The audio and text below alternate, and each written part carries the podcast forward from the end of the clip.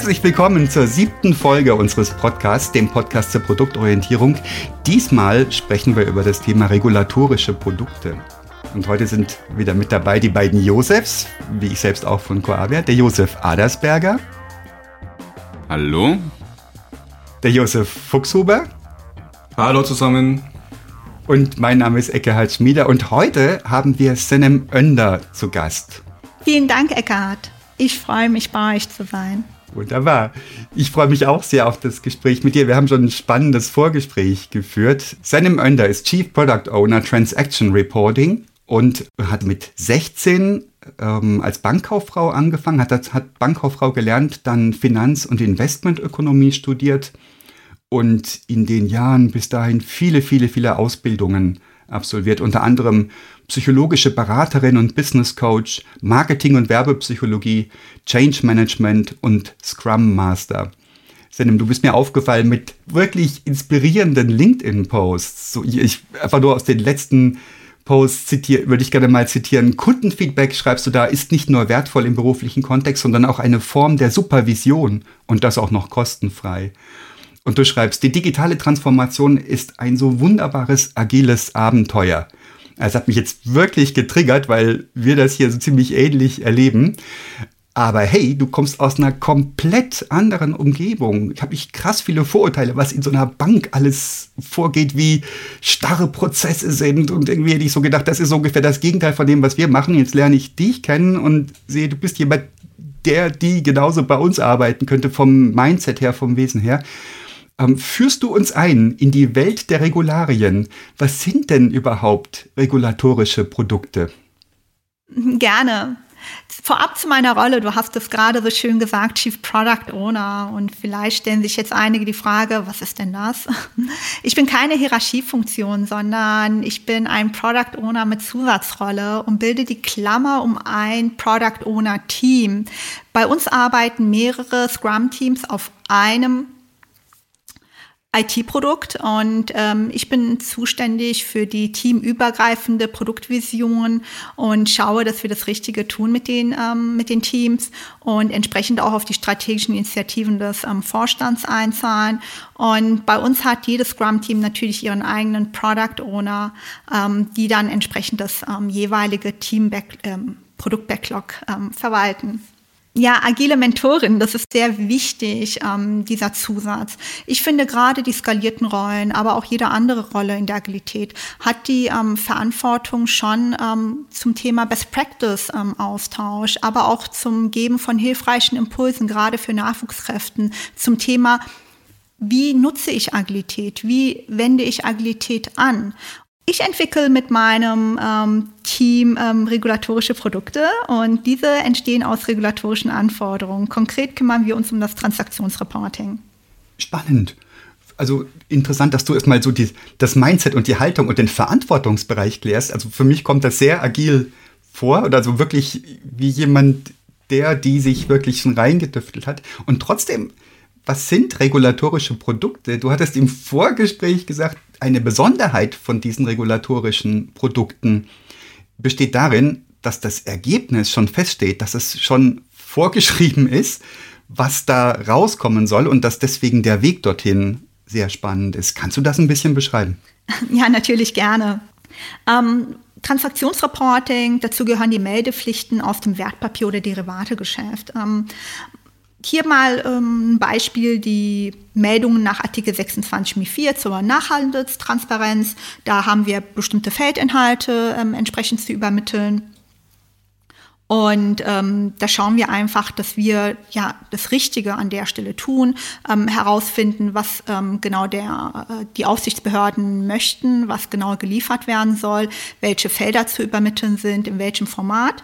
Und ja, entsprechend stellen wir dann halt sicher, dass wir unseren Anforderungen da auch äh, Genüge tun und das Richtige ausliefern. Wie findest du raus, was das Richtige ist? Denn? Das ist eine gute Frage, wie wir herausfinden, was das Richtige ist. Ähm, zum einen, ganz wichtig, Fragen stellen. Fragen stellen ist wirklich erlaubt. Und ähm, an der Stelle, die meisten Banken haben, oder gehe davon aus, dass alle Banken entsprechende interne Compliance-Einheiten haben. Und ähm, dort kann man entsprechend nachfragen. Es gibt aber auch technische Standards, die veröffentlicht sind, wo schon sehr, sehr viel ähm, an Informationen mitgeliefert werden, aber auch die ähm, Aufsichtsbehörden stehen ja zur Verfügung. Auch da kann ähm, notfalls nachgefragt werden. Und man hat ja auch selber eine eigene Expertise. Und das heißt, die Frage ist, kann ich etwas, das ich in der Vergangenheit schon hergestellt habe, wiederverwenden und einfach nochmal nutzen? Ähm, und ähm, genau da ist halt einfach wichtig, dass der, dass die Punkte, wo ein Interpretationsspielraum da ist, dass die sehr, sehr stark geschärft werden und wir dann einfach sicher gehen können, dass wir am Ende ähm, ja genau das liefern, was ähm, die Aufsichtsbehörde auch möchte. Also meine ursprüngliche Frage hast du eigentlich schon beantwortet, nämlich die wäre gewesen, ähm, mit wem spricht man da, mit wem, wen fragt man da die Fragen? Äh, du hattest gesagt, da gibt es Compliance-Einheiten und so weiter. Gibt's ähm, Gibt es da ein paar wenige Ansprechpartner bei dir in der Bank, die das im Griff haben, äh, wer so diese ganzen globalen BaFins sind und Regula äh, Regulierer, ähm, mit denen man dann in Diskussion treten muss? Oder ist es wirklich äh, eine sehr, sehr facettenreiche Diskussion mit vielen Leuten schon in eurem Haus, bis man da zu einer Einschätzung kommt, äh, nach welchen Regularien man sich da richten muss? Ja, es wäre schön, wenn es da nur eine Person geben würde, mit der wir sprechen brauchen. In der Realität ist das natürlich anders. Also es gibt verschiedene Einheiten, ähm, mit denen wir sprechen können. Es gibt natürlich auch Gremien, ähm, in, denen halt über bestimmte Dinge gesprochen wird. Das ist ähm, an der Stelle sehr unterschiedlich. Gerade zum Beispiel beim, bei den äh, regulatorischen Anforderungen kann man mit Compliance sprechen, man kann mit den Legal-Einheiten sprechen, ähm, genau, Rückfragen an die Aufsichtsbehörden. Es gibt dann den BDB als Gremium, wo auch bestimmte Arbeitsgruppen zu bestimmten Themen auch vorhanden sind. Also da gibt es ähm, ja eine Vielzahl von Möglichkeiten und wie gesagt, auch wir haben eine sehr große und starke ähm, interne Expertise innerhalb unserer ähm, Scrum-Teams ähm, zu dem ähm, doch sehr komplexen Themenfeld, was allerdings auch sehr, sehr spannend ist und ähm, man sich wirklich auch in vielen ähm, Aspekten auch in der Entwicklung ähm, nicht nur äh, technisch, sondern auch mit inhaltlichen Fragen beschäftigt. Mhm. Und wie kann ich mir das vorstellen in so einem agilen Setting? Man, ich verstehe es, wenn man irgendwie so eher wasserfallorientiert unterwegs ist, am Anfang klären und dann irgendwie am Schluss nachweisen. Äh, ist das so, schreibst du da einfach eine User Story, ein Epic, ähm, die, die, die, die diese Vorgabe dann enthält und dann ab in die Teams? Oder wie kann ich mir das vorstellen? Ja, es ist tatsächlich, ähm, so wie du gerade sagst, ähm, Josef, es ist ein ähm, mhm. Epic, das ich anlege und mein ähm, Epic ist vielleicht am Anfang sehr groß. Und ähm, ich muss das allerdings schon ähm, äh, am Anfang etwas allgemeiner formulieren und oft sage ich, okay, da kommt ein neues Reporting und ich will einfach Compliance sein. Ja. Und dann sprechen wir gemeinsam am Anfang mit dem Product Owner Team, okay, wie können wir das kleiner schneiden, in welchem Scrum Team ähm, liegt die Expertise vor, ähm, wo kann was entwickelt werden, ähm, können wir in entsprechenden Inkrementen ausliefern, welche Inkremente können wir zuerst bauen? Oder welche Inkremente müssen wir als erstes bauen, was ist die Basis für eventuell ein anderes Datenfeld? Und schauen dann einfach, dass wir von diesem großen Epic dann immer in kleinere Epics kommen. Und ähm, entsprechend dann auch in die User Stories, die dann halt auch in einen Sprint gehen können. Ähm, aber das machen wir genau, wie es eigentlich auch in Scrum beschrieben ist. Ähm, und gucken einfach, dass wir ähm, uns fokussiert und auch priorisiert ähm, ja an, an Epic für Epic dann entsprechend ja dem ähm, Lieferdatum auch nähern. Und prellen da nicht Welten gegeneinander? Also sprich, wenn du jetzt eben sagst, Software wird bei euch auch in Inkrementen ausgeliefert. Ähm, ich weiß nicht, ob ihr auch in Experimenten denkt und mal was ausprobiert. Ähm, was sagen dann die Regulatoren? Ähm, ihr könnt doch nichts halbfertiges ausliefern, das ist doch noch nicht alles kompatibel, da fehlt doch noch die Hälfte, damit könnt ihr doch nicht raus. Also genau, wie geht ihr im agilen Delivery-Prozess dann damit um? kein Problem oder lange Kämpfe? Mhm. Ja, Josef, das ist ähm, auf jeden Fall ein guter Hinweis an der Stelle, ob da nicht Welten aufeinandertreffen. Ähm, das ist tatsächlich die Stelle, wo es einen Bruch in der Agilität gibt. Ähm, wir können nicht einfach dem Kunden nur ein Inkrement zur Verfügung stellen und sagen, hier leb mal damit und das nächste kommt dann in drei Monaten, sondern es gibt natürlich entsprechende ähm, ähm, äh, beispielsweise ein Go-Live-Datum, zu dem alles fertig sein muss. Und das gilt nicht nur für uns, das gilt für den Gesamtmarkt. Und dann wird einfach entsprechend eine hundertprozentige Lieferung ähm, ähm, verlangt.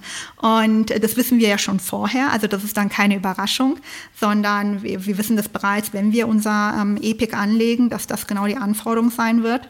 Und ähm, da ist dann einfach das Thema, okay, wenn es agil nicht geht, muss es denn automatisch klassisch sein oder können wir hybrid arbeiten? Und wir arbeiten an der Stelle halt einfach mit einer hybriden Variante, dass wir im Entwicklungsprozess zwar weiterhin agil bleiben, aber schon an bestimmten ähm, ähm Stellen dann schon unsere eigenen Checkpoints haben, wo wir sagen, okay, ähm, was muss ich bis zu diesem Datum fertigstellen? Wie kriege ich das am besten hin? Muss ich eventuell nochmal Ressourcen shiften? Und da hilft uns, dass wir mehrere Zellen haben mit unterschiedlichen Expertisen Expertisen, ähm, aber sehr guten Ressourcen, wo wir dann sagen können, okay, Mensch, hier habe ich jetzt einfach nochmal uh, ein Gap über zwei Wochen, da brauche ich nochmal einen Analysten drauf und ähm, da können wir uns selber auch sehr, sehr gut behelfen. Ähm, was natürlich dann auch hilft, ist, ähm, also die ITler wissen es natürlich, ich muss ja nicht alles sofort in den Live-Status bringen. Ich kann ja durchaus auch bei einigen ähm, ähm, ja, Entwicklungen erstmal sagen, hm, ich lasse sie mal im Status disabled oder ich kann zum Beispiel was entwickeln und dann später merken, oh, jetzt kam noch mal eine Verlautbarung oder eine Konkretisierung von etwas oder eine neue Veröffentlichung. Oh, der Regulator möchte das Feld doch nicht so haben, wie er es eigentlich am Anfang vielleicht meinte, sondern es wurde jetzt nochmal konkretisiert. Jetzt ist wiederum das Feld doch anders zu verstehen. Und ich könnte könnte aber schon was entwickelt haben, wo ich auch nicht sofort sage, Mensch, ähm, ja, das ähm, lösche ich oder baue ich zurück, sondern wo ich dann sage, ich lasse es erstmal im System, ich setze es in den Status disabled. Es ist eigentlich ein ganz gutes Feld, vielleicht kann man das einfach wiederverwenden. Und ähm, daher die Agilität, das ist kein Ausschluss bei regulatorischen Produkten. Allerdings an der Stelle, wir haben feste äh, Liefer Daten und da ist dann tatsächlich doch eine hybride Form, die wir im Einsatz haben. Und ähm, das passt dann auch sehr gut mit meiner Persönlichkeit. Ich bin schon jemand, der sehr auf hundertprozentige Lieferungen achtet. Mir ist das wichtig und ähm, ja, und wenn man jemanden hat, der doch agil ist, aber auf der anderen Seite doch diesen Anspruch hat, 100 Prozent auszuliefern, dann ist es eigentlich ein guter Match, dass mhm. man auch ja für diese Hybrid-Variante viel Offenheit hat. Okay, aber das könnt ihr der, bei euch in der Bank machen, dass ihr quasi Beta Testerabteilungen habt, die dann eben mal sich das, das, die neue Version anschauen und, und Feedback geben. Aber die BaFin, die ist nicht ein Beta-Test geeignet, oder? Oder geht das so weit sogar, dass auch da Test-Beta-Kunden vor Ort sind? Nee. Mhm, das ist ein ähm, sehr guter Punkt. Äh, wir liefern halt wie gesagt, an der Stelle ähm, vollständig aus und wir testen in der Regel vorher nicht mit den Aufsichtsbehörden, ähm, sondern was wir machen, ist natürlich, dass wir ähm, die Schnittstellen überprüfen, dass die stimmen, aber rein vom Inhalt her testen wir halt mit unseren internen Facheinheiten. Ähm, wir überprüfen auch, dass das inhaltlich entsprechend ähm, wirklich in unseren sowohl technischen Tests als auch fachlichen Tests ähm, absolut dann das Wunschergebnis was wir vorher definiert haben, auch ähm, erscheint. Und ähm, somit sind wir sehr, sehr konkret eigentlich, wenn die Lieferung erfolgt, auch entsprechend durch die gesamten internen fachlichen Abnahmen, die erfolgen müssen. Ähm, wir haben dann natürlich auch sehr viel Dokumentation ähm, entsprechend vorliegen, dass das Ergebnis, was wir ausliefern, wirklich nicht nur nach bestem Wissen und Gewissen in dem Moment ist, sondern nach dem besten und Gewissen sämtlicher internen Einheiten, die an diesem Produkt mitgearbeitet haben. Und ähm, wenn es da halt Rückfragen gibt, also es kann immer mal passieren, dass dann ähm, vielleicht doch ähm, das nicht so 100% stimmig ist, ähm, wie, der, wie die Aufsichtsbehörde es gerne gehabt hätte oder einfach nochmal eine Nachfrage dazu hat, dann wird die entsprechend gestellt und ähm, bei uns äh, natürlich ähm, schnell, sehr schnell priorisiert und entsprechend ähm, dann umgesetzt, so dass ähm, wieder der 100% Anspruch erfüllt ist. Du hast ganz selbstverständlich von Reporting, von Feldinhalten gesprochen. Du hast gefragt, wer hat Ihnen jetzt zum Beispiel die Technologie, um das Erwartete zu liefern. Ähm, ich weiß nicht, ob ich vor meinem geistigen Auge sehe, was ihr da wirklich macht. Gibt es da eine User Interface? Gibt es da und oder was erwartet auch zum Beispiel die BaFin? Oder erwarten die einfach Reports, Zahlen, Daten? Was macht ihr? Es sind in erster Linie Reports und an der Stelle sind es mhm. Feldinhalte und somit Zahlen, Daten, Fakten und ich reporte da jetzt kein Bauchgefühl. Ähm, die Feldinhalte ergeben sich aus den Lieferungen, die wir von den vorgelagerten Systemen bekommen und ähm, an der Stelle erfolgt nochmal bei uns eine Aufbereitung, so dass wir das in dem entsprechenden Format, wie der Regulator es gerne haben möchte, dann auch übermitteln können. Ähm, da an der Stelle ist natürlich ähm, wichtig, dass wir an bestimmten Rahmen Rahmenbedingungen auch gemessen werden und äh, ganz klare Vorgaben haben, wie etwas und wann es zu übermitteln ist. Und genau an der Stelle kommt das Thema rein, ja, aber äh, agil und hybrid, wie geht denn das eigentlich? Weil ähm, ihr habt ja ganz äh, feste und hart getaktete Deadlines und ähm, das ist richtig, ja. Und das ist ähm, ähm, an der Stelle ein ganz spannendes Thema, weil obwohl wir das haben, können wir trotzdem ganz viele Sachen agil tun. Ähm, aber in der Lieferung, also im Output selber, sind wir natürlich an, ähm, bestimmten, an bestimmte Parameter gebunden. Und das ist für mich als Product Owner ja manchmal nicht ganz einfach, weil ich wünsche mir natürlich ähm, die Möglichkeit, auch die Erwartungen meiner Kunden zu übertreffen. Und ich sage jetzt mal, wenn ich jetzt einen Report eine Minute früher liefere als ähm, vorgesehen, naja, ob das wirklich die Erwartung meines Kunden übertrifft, sei mal dahingestellt. Aber ähm, da ist natürlich die Kreativität ähm, eingeschränkt. Auf der ähm, ähm, ja, auf der anderen Seite im Sinne der Komplexität wiederum ist es sehr, sehr gut, dass wir diese klaren Vorgaben haben und auch entsprechend uns an diesen Rahmenbedingungen messen können. Spannend. Ähm, wie ist denn das? Hast du dieses Produkt Ende zu Ende in der Hand? Also sprich von Datenquellen bis zu Daten, die beim Nutzer in einem Report angezeigt werden irgendwo auf der Welt? Ja, als Product Owner würde ich mir natürlich wünschen, dass ich alles end-to-end -end, äh, selber in der Verantwortung habe und gar nicht abhängig bin von anderen. Ähm, ja, in der Realität ähm, geschieht das selten, mhm.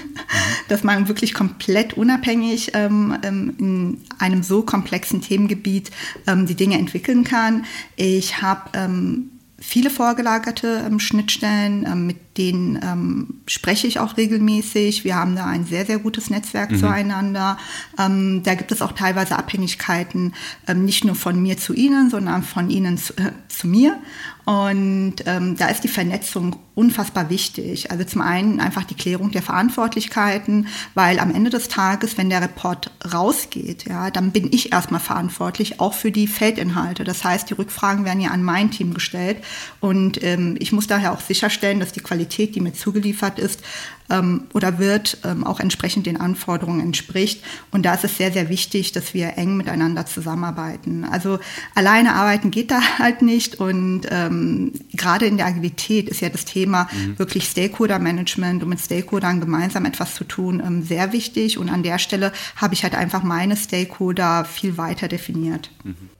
Das ist echt der Vorteil, äh, weil ähm, also ich hatte mal eine echt äh, schlimme Erfahrung mit der Regulatorik beim Versicherer.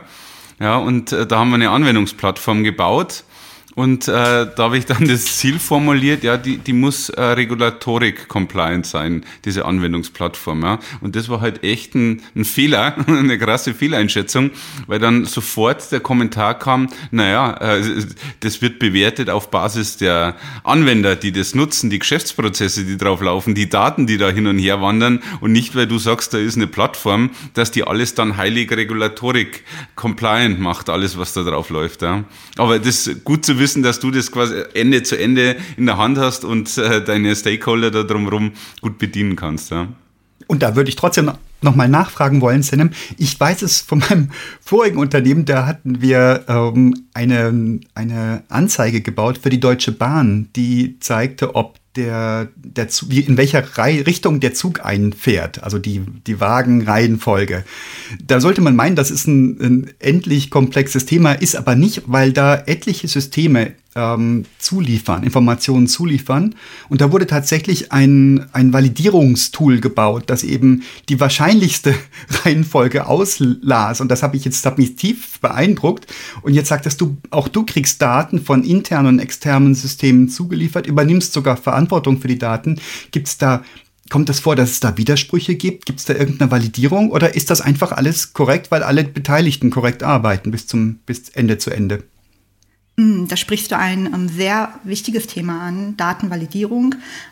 Wer einen gewissen Anspruch an einen Prozess hegt, ja, ich glaube, der hat immer auch den Wunsch, die ähm, Qualität der Daten validieren zu können und die Qualität zu messen. Und ähm, gerade in der Regulatorik, da ist unser Anspruch halt ähm, vielleicht etwas höher als bei anderen Prozessen, aber vielleicht auch nicht an der Stelle. Aber ähm, tatsächlich ist der Maßstab in der Regulatorik sehr hoch und deswegen werden die Daten natürlich validiert. Es gibt einfach bestimmte äh, Qualitätsparameter ähm, an verschiedensten Stellen. Das ist nicht nur bei mir im System, sondern auch an anderen Stellen ähm, der Fall, um wirklich sicher zu gehen, dass ähm, wenn dann die Reports rausgehen, ähm, es auch in dem Feld inhalten genau das ist, was der Regulator sich wünscht oder auch erwartet. Und dieses Thema, das du jetzt mehrfach angespielt hast, so diese Fantasie, dem Kunden was liefern, von dem man noch gar nicht weiß, dass er es will, sagst du, das geht gar nicht. Wie weit arbeiten denn die Regulierer überhaupt mit euch mit? Rein theoretisch, das sind ja auch Menschen, die auch ihren guten Job machen wollen und sicher auch können. Wie weit gibt es da übergreifende Teams? Und, oder, und, oder kriegt ihr wirklich einfach nur so, zack, das muss eingehalten werden und jetzt tobt los und wehe, wenn nicht? Oder, oder gibt es da auch einen Arbeitsaustausch? Das ist so ein Thema. Also es gibt tatsächlich ähm, nach oder formulieren wir es anders. Also gibt tatsächlich ähm, bestimmte Konsultationen, wo ähm, die ähm, die Banken oder die Industrie halt gefragt werden zu bestimmten regulatorischen Anforderungen, die geändert werden sollen oder wo gegebenenfalls auch neue ähm, Felder implementiert werden sollen. Und da muss natürlich einfach geschaut werden, ähm, wäre es denn auch ähm, technisch umsetzbar, was der Regulator möchte. Und da gibt es in der Regel schon äh, Konsultationen. Es wird dann einfach ähm, aufgezeigt, ähm, was möglich ist und wo es ähm, Schwierigkeiten oder Herausforderungen gibt. Ähm, auf der anderen Seite sollte natürlich bestimmt, äh, naja, bestimmte Dinge sollten schon dann auch im Verhältnis sein. Und die Verhältnismäßigkeit ähm, wird dann auch thematisiert. Ähm, und es gibt natürlich auch verschiedenste Gremien, wo auch ähm, über ähm, bestimmte Themen gesprochen wird. Ähm, was jetzt natürlich nicht passiert ist, dass wir sagen, okay, wir ähm, definieren von Anfang an alles äh, gemeinsam. Jetzt könnte man sagen, in der Agilität wäre das doch super wichtig. Aber ich würde sagen, inhaltlich ist es jetzt nicht so, dass man alles hinnehmen muss, was dann irgendwie kommt, sondern es gibt dann schon ähm, entsprechend auch den Austausch. In welcher Form kriegst du denn Feedback von, den, von deinem Kunden, also den Regulierern? Mhm. Ähm, die Regulatoren haben ähm, bestimmte Reviews, ähm, ähm sie haben aber auch regelmäßige Überprüfungen von unseren Daten, die werden natürlich entsprechend ähm, einreichen. Mit den Daten geschieht ja auch was und da gibt es eigentlich an sich äh, sehr zeitnahes Feedback. manche Themen ja, werden dann direkt adressiert, andere werden dann kommen dann gegebenenfalls über ähm, andere Kanäle rein. Ähm, das kommt halt immer darauf an, ähm, um was es da genau geht, ähm, was das ähm, Feedback des Regulators ist und ob das sich eher um ein ähm, direktes Thema mit uns dreht oder ob das eher Themen sind, die dann die gesamte Industrie betreffen. aber da an der Stelle gibt es schon entsprechende Reviews und auch entsprechende Rückmeldungen von den Behörden. Gerhard, du hast gerade gesagt, eben äh, Kunde und, und genau die, die Behörden. Ähm, wie ist es vom Mindset von euren Teams? Ist es auch wirklich so? Also denkt ihr, das sind Kunden und es sind nicht irgendwelche Anforderer, die Mr. X, die irgendwo in Behörden sitzen oder auch in den internen ähm, Abteilungen. Also kann man das wirklich vergleichen mit End-to-End-Kundenprojekten, die wir haben, ähm, dass man da das Kunden-Mindset hat, also nah eingebunden, kundenzentriert arbeiten? Das ist euer Mindset? Ähm, also es ist tatsächlich so, dass wir ähm, schon ähm, den Regulator als unseren Kunden wahrnehmen. Und ähm, für mich als Product Owner zum Beispiel ist ja auch mal das Thema, was genau will ich mit meinem Produkt erreichen? Und meine Vision ist es, Vertrauen zu schaffen. Das ist für mich unglaublich wichtig ähm, und wirklich tatsächlich ähm, ähm mein Ziel mit dem, mit dem IT-Produkt, das ich habe und ähm, dass uns vertraut wird. Und da kommt ja auch immer die Diskussion, ja, mit Regulatorik verdient man ja kein Geld und das ist ja jetzt ähm, ein Produkt, da ist ja der Zielabnehmer schon klar, ja, da kann man ja auch nicht ähm, das Produkt an mehr äh, Kunden, die, als die, die das aktuell nachfragen, jetzt anbieten. Und das ist an sich schon richtig, aber wir verdienen ja unser Geld ähm, schon mit Vertrauen und zwar das Vertrauen, das unsere Kunden in uns haben und deswegen auch mit uns ähm, in eine Geschäftsbeziehung eintreten. Und daher darf man dieses Thema nicht unterschätzen. Ähm, natürlich muss man einfach schauen, wie ist das Kosten-Nutzen-Verhältnis und ähm, wie ist die Verhältnismäßigkeit bei bestimmten Themen. Aber an sich ist es ähm, unfassbar wichtig für eine Geschäftsbeziehung, dass, ähm, ein, dass einander vertraut wird. Und daher finde ich, ist mein Produkt da auch mit ähm, der Vision ähm, entsprechend gut aufgestellt und ähm, eine agile Lieferung und ein agiles Denken ist in diesem Fall aus meiner Sicht absolut möglich. Und das wird super spannend, weil bei, bei, uns ist es oft eben so, wenn wir mit Security-Abteilungen zusammenarbeiten in den Konzernen, ähm, dann, dann hat das nichts Menschliches, ja, dann sind das, dann baut man das für diese Abteilung oder sowas, ja, und da wird wenig gefragt, was das, das Warum dahinter eigentlich ist. Und, und, und du sagst natürlich, ähm, Vertrauen ist das Warum und nicht um Anforderungen dieser Mr. X oder, oder dieser Abteilungen zu, zu erfüllen. Ähm, super, super spannend, ja. Ähm, ich persönlich glaube, dass die Produkte der Zukunft viel mehr mit Vertrauen zu tun haben werden, als man vielleicht annimmt. Ähm, ich mache da mal ein Beispiel aus dem ähm, privaten Leben. Ähm, der eine oder andere benutzt vielleicht wie ich Social Media und ähm, aber auch bei verschiedensten anderen Internetseiten. Was passiert denn, wenn man das erste Mal auf eine Internetseite dann kommt? Dann gibt es erstmal irgendwie, ja, willst du Cookies akzeptieren, willst du nicht, willst du dir alles durchlesen? Ähm, ja, oder willst du nochmal bestimmte auswählen? Und die Frage ist da, Wer macht das dann tatsächlich? Also wer schaut sich wirklich alle Cookies im Einzelnen an? Und da gibt es tatsächlich Menschen, die das tun. Und dann gibt es ganz viele, die einfach auf das Cookie akzeptieren klicken, weil sie weiterkommen wollen. Ähm, das ist aber ein Thema des Vertrauens, weil warum tue ich das? Ich akzeptiere den Cookie vielleicht, weil ich der Internetseite einfach vertraue. Und wenn ich der Internetseite nicht vertraue, dann ähm, denke ich mir, hm, ich weiß nicht, jetzt schaue ich mir das vielleicht doch im Detail an oder ähm, ja, ich lehne die Cookies doch ab. Und äh, daher Vertrauen ist wirklich ähm, ähm, meiner Meinung nach unfassbar wichtig für die Produkte und auch für die Produktentwicklung in der Zukunft. Und an der Stelle ähm, gibt es halt auch äh, das Love Story Prinzip aus dem Marketing, das ich gerne erwähnen möchte, ähm, wo es ja auch darum geht, die Geschäftsbeziehung zum Kunden genauso zu sehen wie eine Liebesbeziehung. Ähm, und ich glaube, das erklärt es dann an der Stelle sehr, sehr gut, ähm, dass es zwar um Vertrauen gibt, aber auch einfach darum, ähm, den Kunden so zu behandeln, wie jemanden, den man liebt. Das ist ein wunderbares Mindset, ja. Und äh, spannend finde ich auch den Punkt, den du gesagt hast, den würde ich echt gerne nochmal äh, aufs Tablett heben. Ähm, und deswegen ist auch für uns das jetzt in dem Podcast so spannend, mit dir zu sprechen, weil äh, das unterschreibe ich total, dass jedes digitale Produkt irgendeiner Regulatorik unterliegt, ja, und sei es nur die DSGVO, ja. Ähm, aber das ist, das ist, glaube ich, eine ganz wichtige Grundhaltung, ähm, das aufs Tablett zu bekommen. Ja.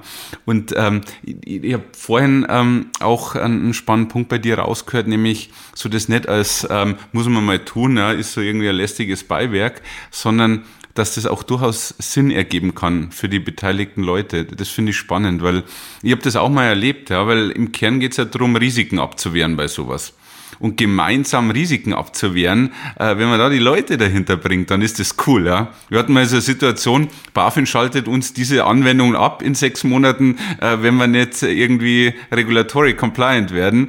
Und was da für Zug in dem Projekt war, positiver Zug, ja? Äh, das war schon durchaus cool. Als Product Owner geht es immer darum, das Richtige zu tun. Und ähm, natürlich bedeutet das Richtige auch entsprechend die Risiken zu minimieren. Ähm, wichtig ist mir vor allem, dass man ähm, gemeinsam an Dingen mit Freude arbeitet. Und ähm, da hilft es immer, wenn die eigene Persönlichkeit zur Aufgabe passt. Ähm, ich finde, dass sich ähm, manchmal in ähm, gerade jüngere Leute, wenn sie in bestimmte Branchen einsteigen, vielleicht ähm, auch mehr damit beschäftigen sollten, hm, passt eigentlich meine Persönlichkeit zu meiner Aufgabe? Beispielsweise, ich ja, neige ja dazu, sehr genau zu sein. Und wenn man sehr genau ist, dann ist die Regulatorik eigentlich wirklich ein fantastisches Themenfeld, in dem man sich auch sehr wohl fühlt, weil die eigene Persönlichkeit und die, der eigene Anspruch an das Arbeiten sehr, sehr gut mit dem Themenfeld ähm, beruflich dann auch zusammenfindet. Und da an der Stelle auch vielleicht nochmal ein bisschen Werbung an die äh, jungen Nachwuchskräfte, sich auch diesem Thema der Regulatorik äh, zu widmen. Ja, das ist ein spannendes Thema und ich glaube, es ist tatsächlich an der Stelle ein Vorurteil. Ähm, ich höre öfters mal, ja, ist doch so ein trockenes Thema. Ähm, und da sage ich immer, ja, erstmal Teil davon sein und dann sich eine Meinung bilden. Ja, du bringst in meiner Wahrnehmung auch wunderbar diesen Spagat zusammen. Ne? Also dieses, ich bin ein bisschen pedantisch eigentlich und dann aber sprichst du von Liebe. Das, das resoniert ganz enorm bei mir, weil ja, also mir geht das genauso, aber auch schon ein ganzes Leben lang. Ähm, ich habe das Love Story Prinzip noch nicht als Etikett dafür gehabt. Das werde ich jetzt weitertragen, danke. ähm, das stellt sich aber da noch eine andere Frage für mich, wenn du das so groß, das Framing so groß machst und sagst, da geht's wirklich um Grundgefühle. Wenn ich an andere Banken denke, da könnte man ja hingehen und sagen, na ja, eigentlich, wir haben ja alle dieselben, dieselben Regulator Regularien einzuhalten. Wäre es nicht schlau, wenn wir uns da zusammentun? Ist das eine Bestrebung, eine mögliche? Oder ist es eher so, dass ihr sagt, na hör mal, unser Trust ist unser, unser USP, das gehört uns, das ist unser, unser Eigentum und deswegen geben wir meine Leistungen nicht raus, das, das gehört meiner Bank? Ähm, wie, wie geht ihr um? Also Grundsätzlich, wenn man es jetzt sehr agil betrachtet, kann man natürlich sein, hey, warum tut ihr euch nicht zusammen? Weil ihr habt beide, ihr sollt beide dasselbe liefern oder äh, die Industrie soll dasselbe liefern ähm, und dann sprecht ihr euch einfach ab und dann liefert ihr das. Und das ist an der Stelle ähm, so nicht möglich, ähm, weil es gibt auch das Kartellrecht, dass ähm, bestimmte Formen der Absprache einfach nicht zulässig sind und ähm, da achten wir sehr streng drauf. Aber es ist halt ähm, in, in, bestimmten Gremien, wie zum Beispiel im Bankenverband, schon möglich, über bestimmte Themenfelder zu sprechen. Ähm, aber dieses, wir entwickeln das alles zusammen, das geht so nicht. Ähm, und das wäre aber auch tatsächlich nicht möglich, weil jede Infrastruktur und jede Architektur in einer Bank ja un auch unterschiedlich ist. Also es ist ja nicht so, dass wir alle dieselben ähm, ähm Zuliefersysteme haben, sondern wir haben da ganz unterschiedliche ähm, Architekturen und darauf äh, baut ja auch entsprechend ähm, mein System dann auf, um dann die Daten zu verarbeiten Seiten korrekt zu übermitteln. Wie, wie guckt ihr auf Kosten? Habt ihr da Stunden, Tagessätze, irgendwelche imaginären Gummipunkte? Wie, wie berechnet ihr das Kosten-Nutzen für deine Produkte? Jetzt kommen wir wieder zu einem Themenfeld, wo es doch sehr hybrid wird. Ja. Ähm, also für mich ist erstmal wichtig immer Aufwand und Komplexität. Ähm, was genau soll ich tun? Habe ich das schon mal getan? Kenne ich mich damit aus? Oder ist das eine komplett neue Funktionalität? Ähm, und wir schätzen in der Agilität ja grundsätzlich erstmal Komplexität und ähm, die Anzahl der neuen Funktionen. Und auch wir machen Refinements, wir schätzen in Story aber auf der anderen Seite muss ich dann schon skalieren und äh, da kommen dann einfach äh, die Personentage mit ins Spiel. Und ähm, gerade zum Beispiel, ähm, wir haben eine Quartalsplanung, ähm, aber entsprechend auch eine längere Planung auf 12 bis 24 ähm, ähm, Monatsebene. Und da schaue ich dann halt einfach, dass wir skalieren und dann auch in Personentagen hochrechnen können, um dann entsprechend entsprechend ähm, ja, die Kosten und den Nutzen ähm, äh, ja, zu visualisieren. Das ist allerdings schon sehr hybrid. Ähm, ich glaube, so äh, 100% agil ähm, ist da sehr, sehr schwer möglich, weil wir ganz klare ähm, Deadlines haben, wann wir etwas zu liefern haben. Und da muss ich ja schon frühzeitig gucken, dass die äh, Ressourcenlage auch entsprechend so passt, dass ich die Deadlines einhalten kann.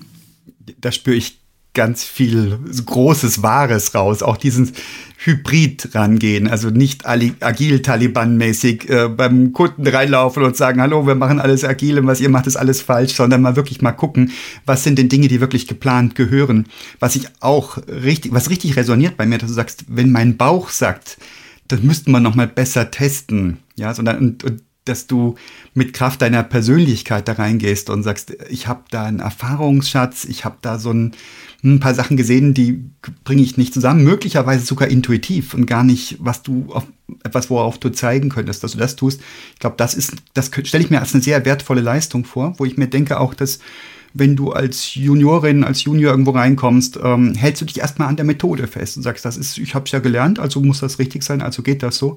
Und zu wissen, wo aussteigen und wo, oder wo, sagen wir nicht aussteigen, aber variabel werden und flexibel werden. Ich glaube, das ist, das könnte ich mir vorstellen, ist noch eins der wenigen Felder, wo wirklich Erfahrung zählt und auch dieses konsequente Rückbeziehen darauf, ich bin auch ein Mensch und ich habe auch Gefühle und nutze das eben positiv. Das finde ich richtig, richtig spannend.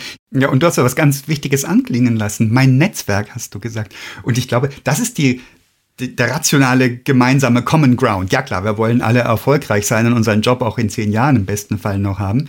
Und ob das klappt oder nicht klappt, hängt damit zusammen, habe ich Spaß dran, mit dir zu arbeiten? Oder sage ich, boah, die wenn jemand hier reinkommt, dann wird es immer gleich kompliziert? Oder im Gegenteil, vielleicht sogar, ähm, jetzt verstehe ich sogar, warum wir das machen müssen und warum uns das vielleicht sogar weiterbringt. Also auch da wieder so eine emotionale, eine menschliche Qualität, eine Komponente, die reinkommt, die wir aber auch von unserem Geschäft genauso kennen. Es geht, ähm, das ist ein Ding, das geht, du kriegst, du kommst nach Lehrbuch allein kommst du nicht voran. Das kann helfen.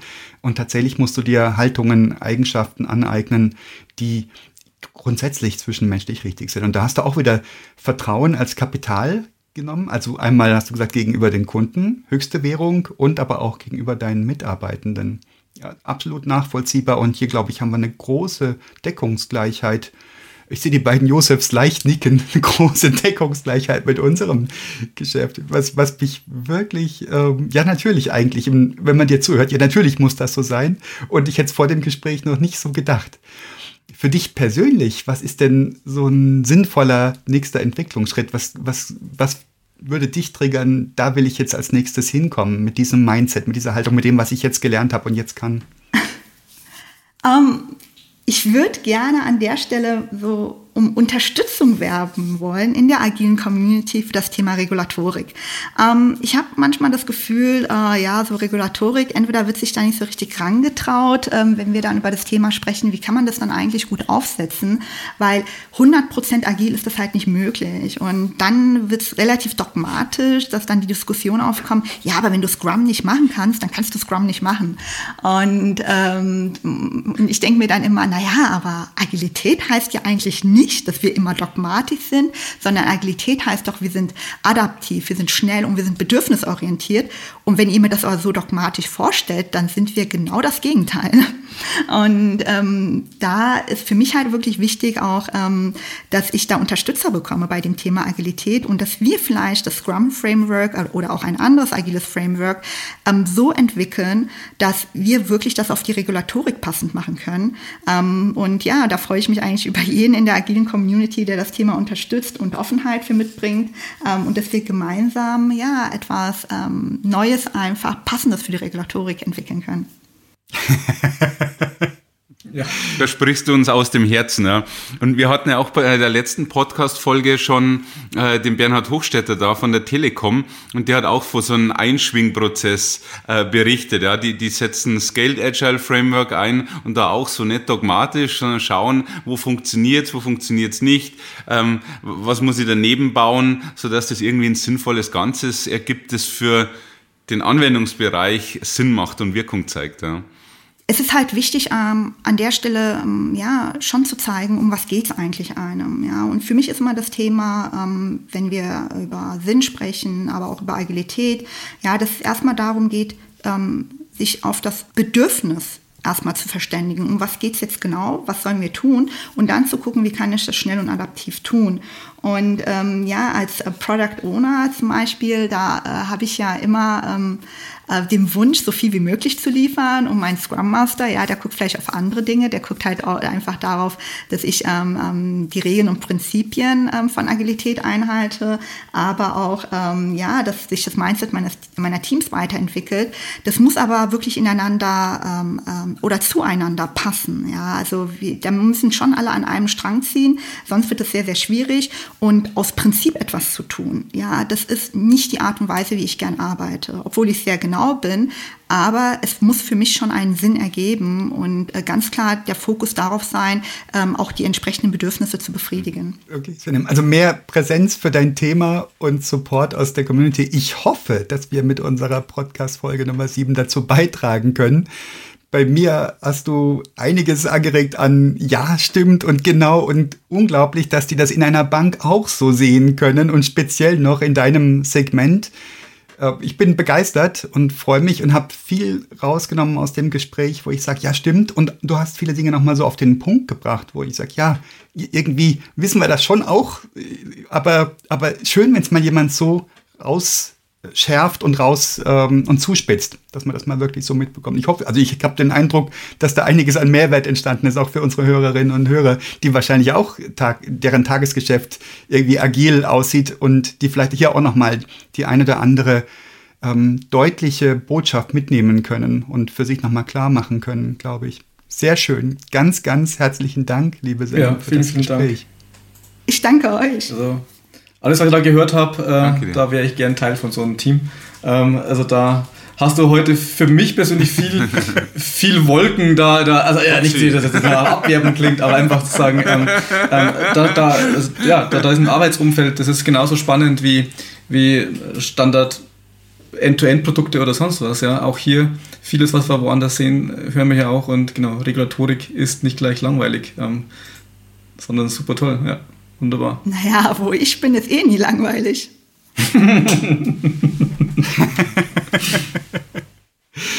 Dankeschön.